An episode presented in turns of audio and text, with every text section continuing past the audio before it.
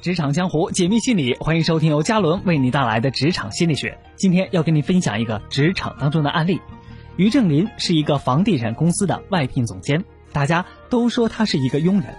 据说这个人已经在商场打拼多年，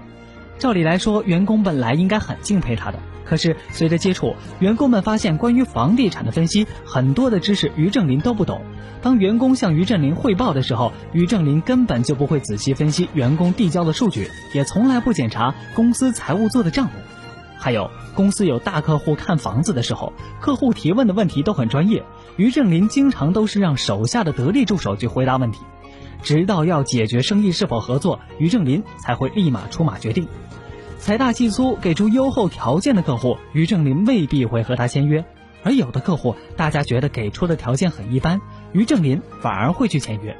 于是，员工们最不明白的问题就是，为什么这样的佣人可以坐在这么高的位置上？后来发生了一件事情，更是让大家费解。公司拿出了一笔资金投入到一片地产，根据辛辛苦苦的分析和严谨的推论，大家一致认为选择 A 地区具有很大的升值空间。可是于正林就看中了 B 地区，大家一考察发现 B 地区人口稀少，房地产发展机会渺茫，房子就算盖好了也没人来住。但是于正林决意投资 B 地区，他认为 B 地区有着天然的优势，很多城市的人们都厌倦了城市里的喧嚣和忙碌，一定会喜欢在 B 地区安置生活。各有利弊，大家争议了很久，但是因为 A、B 地区都有客户竞争，于是于正林毫不犹豫地拍板投资 B 地区。这让大家都非常的气愤，觉得于正林一意孤行。后来甚至有几个专业知识特别丰富、早就瞧不起于正林的人辞职了。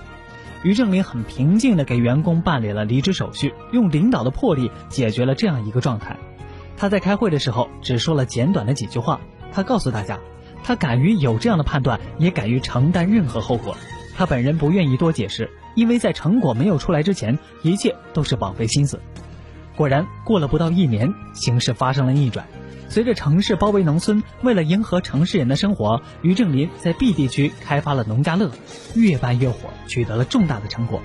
由于 B 地区是低投入高收入，收入就远远超过了投资 A 地区的收益，让曾经质疑的人刮目相看。